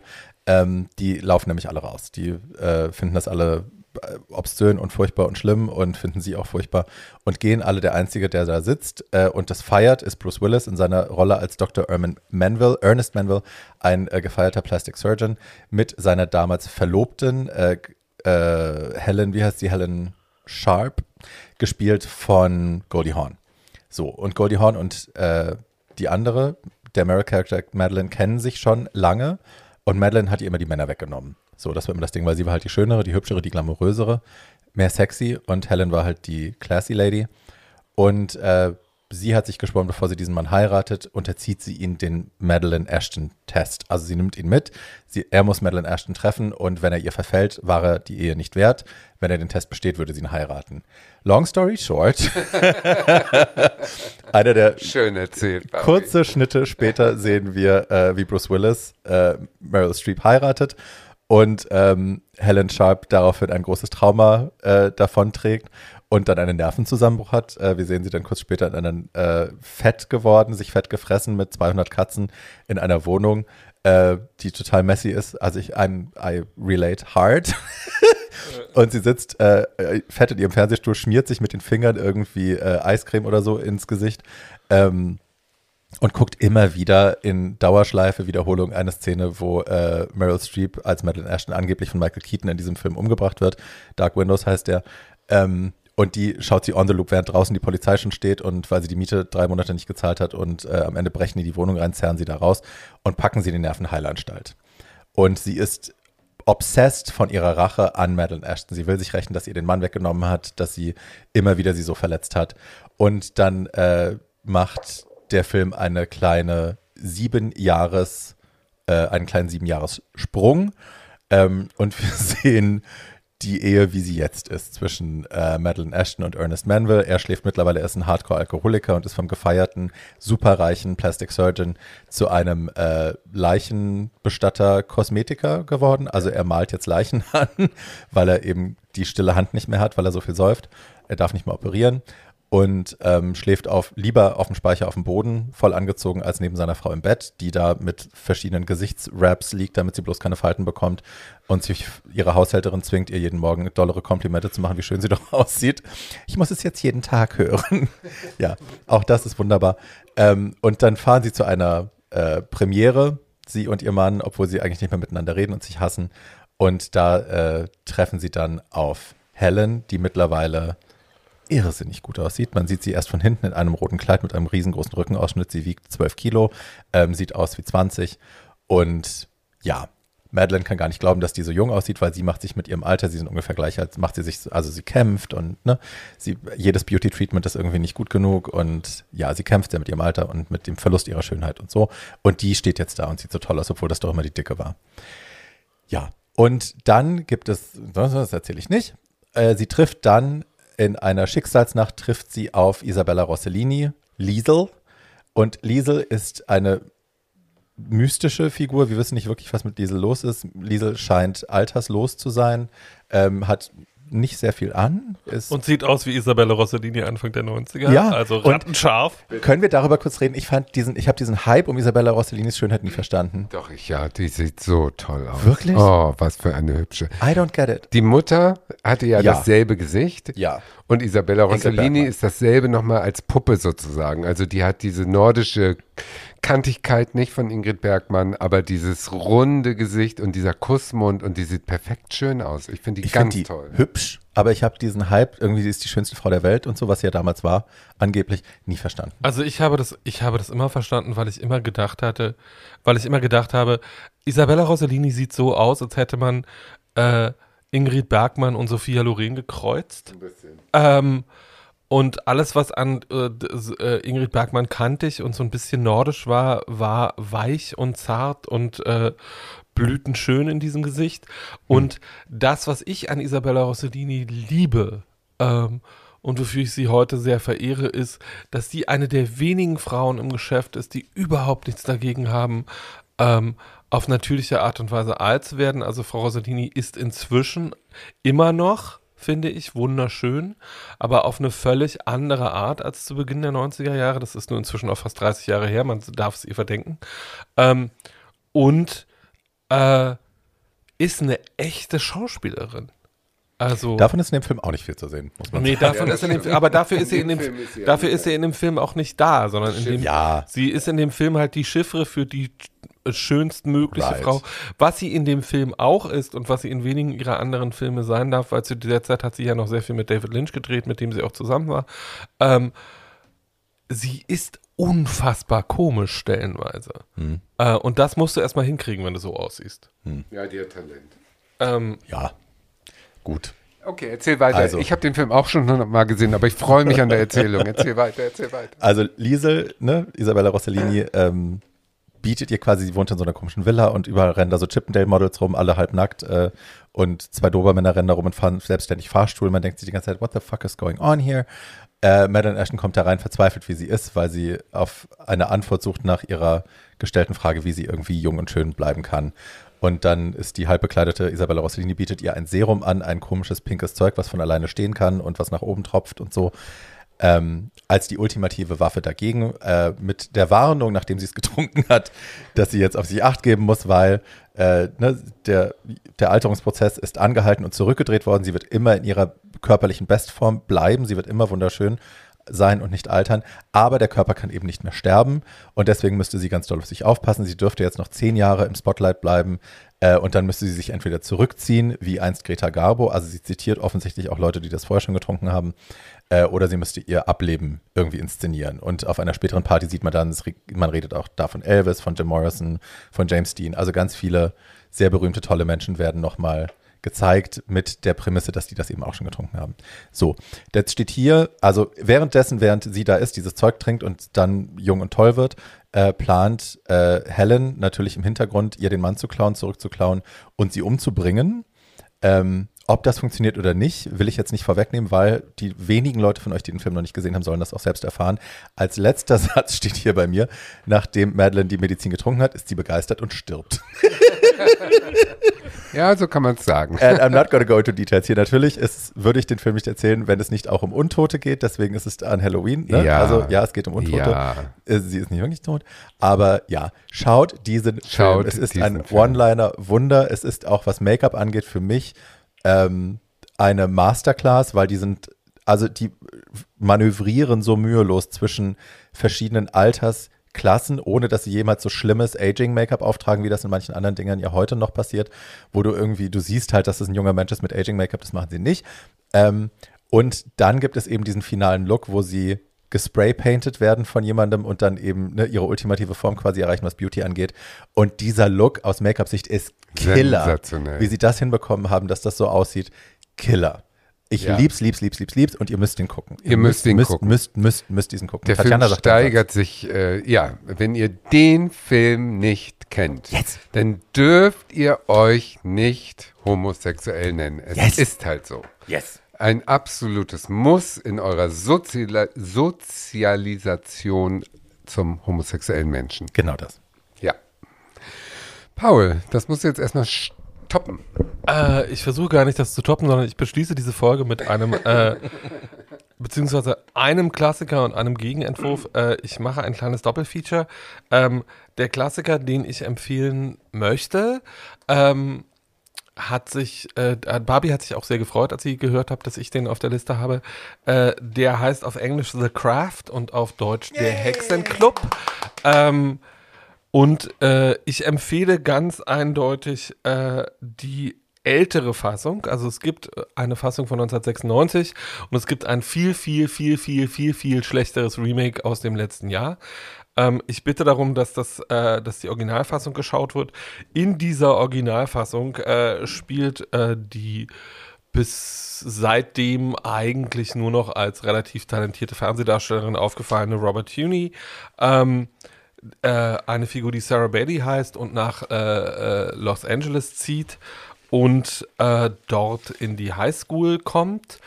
Ähm, und ihre Mutter ist tot, ihr Vater hat eine neue Frau und sieht, äh, es sieht so aus am ersten Tag, als würde sie sich ähm, eigentlich nicht besonders beliebt machen in der Highschool. Äh, sie wird, äh, kaum hat sie den Highschool Campus betrieben von, äh, betreten, von einem jungen Mann angegraben, der Chris Hooker heißt äh, und vom äh, seitdem mir immer leidtuenden, äh, weil eigentlich begabten, aber wenig aufgefallenen Skeet Ulrich gespielt. Der hatte damals eine sehr niedliche Fresse, die hat er immer noch, aber sehr viel äh, Karriere hat er daraus nicht schlagen können. Ähm, jedenfalls, dieser Typ ist eigentlich ein Ekel und äh, es stellt sich auch sehr schnell raus, dass der eh nichts Gutes will.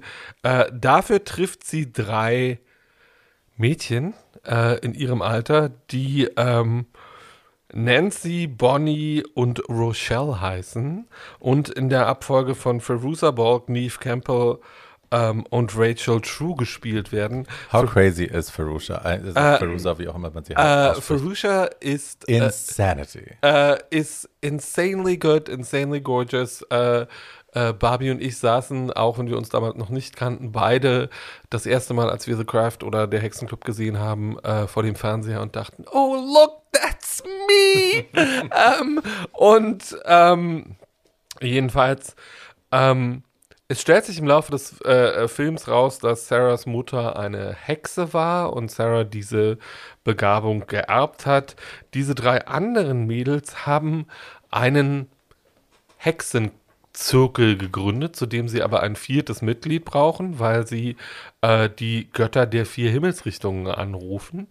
Und äh, merken sehr schnell, nämlich durch eine sehr geschickte, äh, sehr hübsche kleine Posse, äh, dass Sarah offensichtlich äh, magische Begabungen hat und äh, haben alle so ihre eigenen Päcklein zu tragen. Sarah Mutter ist, Sarah Mutter ist tot, Nancy's äh, Eltern sind White Trash und äh, sind auch wirklich äh, äh, die amerikanische Version von White Trash, also leben in einem Trailer und saufen die ganze Zeit und äh, tun sich generell nicht gut. Äh, Bonnies, Bonnie war irgendwann in ihrer Kindheit mal in einen Brandunfall verwickelt und hat große Brandnarben am Körper, über die sich andere äh, Mitschülerinnen lustig machen. Und Rachel hat, das ging 1996 noch, einen einzigen Nachteil, sie ist POC und wird in der äh, wird in der das war aber wiederum auch was sehr fortschrittlich an dem Film wird in der Schule von Mitschülerinnen rassistisch angegangen wofür sie sich im Laufe des Films bitterlich bitterlich bitterlich rächt mhm. ähm, das hat also, Spaß gemacht ähm, also wer ähm, gerne sehen möchte, wie sich Underdogs äh, an ihren Peinigern rächen, rächen, womit die ersten anderthalb Akte dieses Films auf sehr, sehr, sehr, sehr genussvolle Weise angefüllt sind, äh, kann mit dem Film viel Spaß haben. Ähm, das Ganze fällt den Mädels, die es dann natürlich im Laufe des Films mit ihrer Hexenkunst wahnsinnig übertreiben, weil sie als Underdogs nicht gewöhnt sind, Macht zu haben und damit äh, Macht auszuüben nicht so richtig umgehen können, wahnsinnig auf die Füße. Es wird ihnen auch irgendwann gesagt, alles, was ihr aussendet, kommt dreifaltig zu euch zurück. Genau das geschieht auch. Wie genau das geschieht, äh, will ich hier gar nicht näher ausbreiten, aber es ist auch, wenn der Film inzwischen äh, charmante 25 Jahre auf dem Buckel hat. Ich habe ihn vorgestern nochmal gesehen. Immer noch sehr, sehr gut anzugucken. Es gibt eine wunderschöne Szene, wo einer dieser Charaktere auf dem Wasser geht. Das ist auch äh, immer noch sehr schön anzugucken.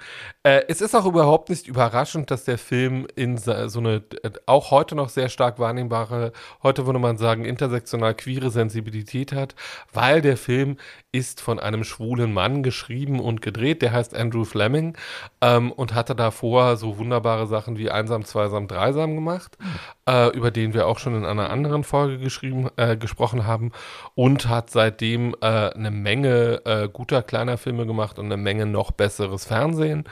Und äh, den Film kann man, also der Film war damals wahnsinnig erfolgreich und war wahnsinnig bemerkenswert, weil er wahnsinnig erfolgreich war, weil er halt wirklich vier weibliche Hauptrollen hatte. Das gab es damals so gut wie nicht. Und, und komplett ohne männlichen Helden auskommt. Und komplett ohne männlichen Helden aufkommt. Also sowohl äh, der Bösewicht ist eine Bösewichtine, wie sich dann rausstellt. Äh, auch die Schlussszene dieses Films ist ein großer Hollywood-Klassiker.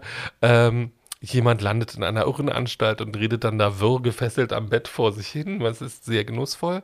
Ähm, jedenfalls, äh, das Ganze hat eine unglaubliche queere Sensibilität. Das Ganze hat eine unglaublich äh, unangestrengt feministische Bildsprache. Das Ganze ist sehr schön erzählt. Das stellenweise ist wirklich sehr gruselig immer noch und es ist auch stellenweise sehr komisch.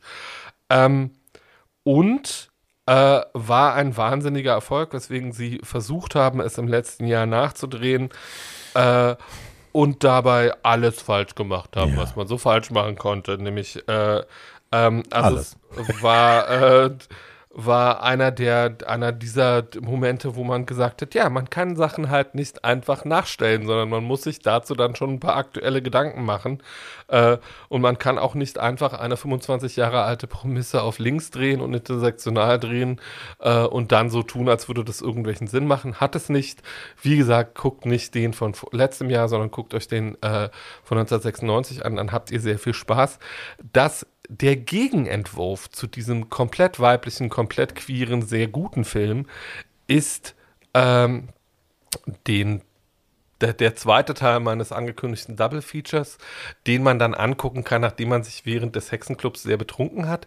Und das der, mit den nackten Jungs. Ne? Äh, der heißt The Covenant ja. oder äh, auf gut Deutsch Der Pakt. Kein Mensch weiß warum. Warum dieser Film so schlecht ist, ist schon klar, nachdem man gesehen hat, wer den gedreht hat. Der Regisseur dieses Films heißt Rennie Harlan.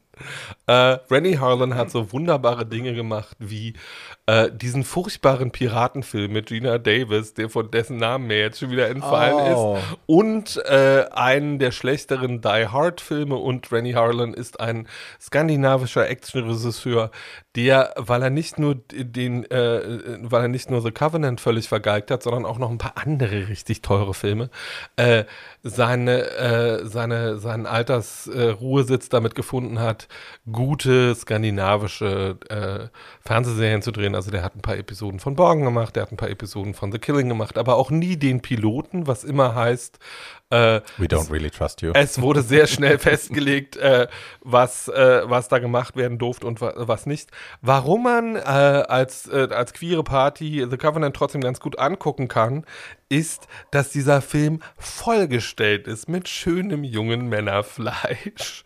Also ähm, die Hauptrolle spielt der 2006, als dieser Film rauskam, äh, wurde versucht, einen jungen Darsteller, der Stephen Strait hieß und im Jahr nach The Covenant den wunderbaren und komplett campen Roland Emmerich-Klassiker 10.000 BC gedreht hat, äh, wo er einen Höhlenmenschen spielt, der die ganze Zeit knapp bekleidet mit äh, Mammuts kämpft. Das ist auch also äh, wir machen irgendwann nochmal eine Folge oder vielleicht auch nicht.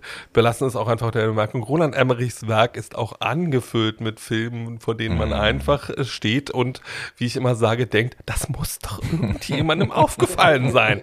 Ähm, und ähm, äh, äh, neben Steven Strait spielen, der nicht unbegabt ist, aber halt so schön, dass es so ein bisschen blendet und man die ganze Zeit denkt, hm, ich setze mir mal lieber eine Sonnenbrille auf geistige Art, äh, spielen in diesem Film Sebastian Stan mit, Taylor Kitsch, Laura Ramsey, Chase Crawford, also lauter so äh, hübsche Fernsehfressen, die aber nicht besonders begabt sind und von denen man sich die ganze Zeit denkt, warum sind die da? Außerdem ist The Covenant der Film, von dem, von, wo, als ich ihn zum ersten Mal gesehen habe, ich habe ihn jetzt nochmal geguckt, obwohl ich eigentlich nicht wollte, äh, der Film fängt eigentlich mitten in der Geschichte an. Also wir begegnen vier von diesen sehr schönen jungen Männern, äh, die gehören zu äh, vier unterschiedlichen Familien, die The Houses of Ipswich heißen. Es stellt sich dann in den ersten fünf, fünf, fünf, fünf Filmminuten raus, dass äh, das alte Hexenhäuser sind, die äh, etwas, das äh, The Power heißt, von Generation zu Generation vererben und dass es ein fünftes Haus gibt, das ausgestorben sein soll. So, und äh, diese Jungs sind alle 17, weil an ihrem 18. Geburtstag äh, steigen sie auf oder auf gut Deutsch ascenden sie. Ähm, äh, und dann wird ihnen das volle, der volle Umfang ihrer Kräfte zuteil. So, daraus macht dieser Film genau nichts, sondern es gibt sehr schöne Duschszenen, es gibt jede Menge komplett durchgeknallte und völlig äh, unnötige Action-Szenen. Äh, Leute bewerfen sich mit Lichterbällchen. Ähm, ähm, äh, und äh, zwischendurch gibt es dann immer mal so Erscheinungen und so. Jedenfalls stellt sich dann zum Schluss raus, dass die von Sebastian Stan äh, gespielte Figur wenig überraschend ein Mitglied dieses fünften Hauses ist und der ganz böse, ähm, der zum Schluss auf eine völlig gestörte Art, weil äh, Deox Ex Machina natürlich, äh, das Buch stammt auch von jemandem, der nur ganz furchtbare Horrorfilme geschrieben hat, im, im, äh, am Ende des zweiten Aktes wird Deox Ex Machina eine Figur angeführt, die ich jetzt nicht näher erläutern möchte für Leute, die diesen Film wirklich sehen wollen, ähm, die das ganze Problem dann löst. Jedenfalls, ähm, um das abzuschließen, wer sich zu Halloween einen wirklich, wirklich schlechten Film angucken will, kann das gerne tun. Dieser Film heißt The Covenant, wer während des dritten Aktes von The Craft eine Sportzigarette oder vier raucht und danach noch was braucht, über das er ordentlich abfeiern kann, weil es so schlecht ist, ist mit The Covenant auch ordentlich bedient. Ja, der Film ist wirklich Schrott. Ich habe ihn mir damals angeschaut, weil Paul irgendwann mal gesagt hat, wer irgendwie nackte Puller sehen will, äh, soll sich diesen Film angucken. Die sind, in der, die sind in der aktuell erhaltenen DVD-Fassung auch nicht mehr drin. Ah, ich hatte ihn auf Netflix oder so geschaut, weil der mir angeboten wurde, nachdem ich irgendwas anderes Okkultes geschaut habe und dachte, ach na, das gucke ich jetzt. Ja, das hast du sehr schön umschrieben. Es passiert wirklich nur Mumpets in dem Film. und all das, was man so schön findet an Hexenfilmen, äh, findet da nicht statt. das, das ist so ein bisschen so äh, ne, diese, diese Fraternity-Vibes, irgendwie weiße, reiche Jungs machen sich gegenseitig das Leben schwer, um irgendwie der mächtigste, reiche, weiße Junge zu werden. It's very boring. Ja, und die man, haben mich also da das Bemerkenswerte an dem Film, das ich, ist mir jetzt beim Wiedergucken nochmal aufgefallen, ist, man denkt wirklich in den ersten zwei Filmminuten, habe ich was verpasst? Muss ich zurückspulen? Ja, ja. Gibt's einen ersten Teil? Ich, so, was? Also, so. Very that. Und ist halt auch echt, also ja, ist nicht gut gemacht. Ähm, ihr Lieben, wenn ihr, ich hatte das ja vorhin auch schon ein bisschen angerissen, das kulturhistorische, den kulturhistorischen Background von Witchcraft, von der äh, christlichen Vereinnahmung ähm, anderer Bräuche und Glaubenssysteme. Ähm, wer sich da noch ein bisschen einlesen will und vielleicht auch da feststellen will, warum The Craft zum Beispiel sehr gut recherchiert ist, was das yep. Thema Witchcraft angeht, ähm, dem möchte ich noch zwei Bücher ans Herz legen. Einmal Christopher Penchak, Empowering the Tribe, das ist ein Buch zu äh, Gay Witchcraft tatsächlich. Und Arthur Evans Witchcraft and the Gay Counterculture kann man beides sehr gut lesen, wenn man sich auch nicht für Hexerei und Okkultes interessiert, weil es historisch gut recherchierte Bücher sind darüber, wo wir in der Geschichte schon mal aufgetaucht sind, äh, was dann von anderen platt gemacht worden ist. Ähm, und ich will euch darauf hinweisen, dass nur weil wir jetzt diese Special-Folge dazwischen geschossen haben, das nicht heißt, dass ihr uns nicht nächste Woche wieder hören könnt. Das könnt ihr nämlich. Wir krieg, ihr kriegt nächste Woche gleich noch eine Folge von uns. Also ja. Das freut uns. Und trotzdem könnt ihr natürlich hier zu euch auch äh, hinsetzen und uns E-Mails schreiben mhm. und uns liken und so weiter und so fort. Ihr wisst, äh, an welche Adresse. Und zwar Too Old to Die Young Podcast at gmail.com. Das Wort to ersetzt jeweils mit der Ziffer 2. Und äh, ihr könnt uns wahnsinnig helfen. Ich habe mittlerweile herausgefunden, dass es eben nicht äh, nur getan ist mit dem kleinen äh, mit den kleinen fünf Sternen und dem Kommentar auf Apple Podcast, sondern dass ihr uns viel mehr helfen könnt, tatsächlich äh, in den Charts ein bisschen nach oben zu rutschen und ein bisschen mehr Sichtbarkeit zu erreichen, wenn ihr uns auf Spotify abonniert. Wenn ihr also auf unseren Podcast ah. klickt, da gibt es einen kleinen Follow-Button, Folge und dann klickt man da drauf und dadurch erreichen wir tatsächlich mehr Sichtbarkeit. Also wenn ihr das machen könntet, wären wir euch sehr zu Dank verpflichtet und würden uns sehr freuen. Mache ich nachher sofort. Super. Musst du deine alte Rechenmaschine anschmeißen. Ja. Während Tatjana versucht, uns auf ihrer elektronischen Schreibmaschine zu folgen, ähm, sage ich wie immer auf Wiedergehört. Tschüss. Tschüssi.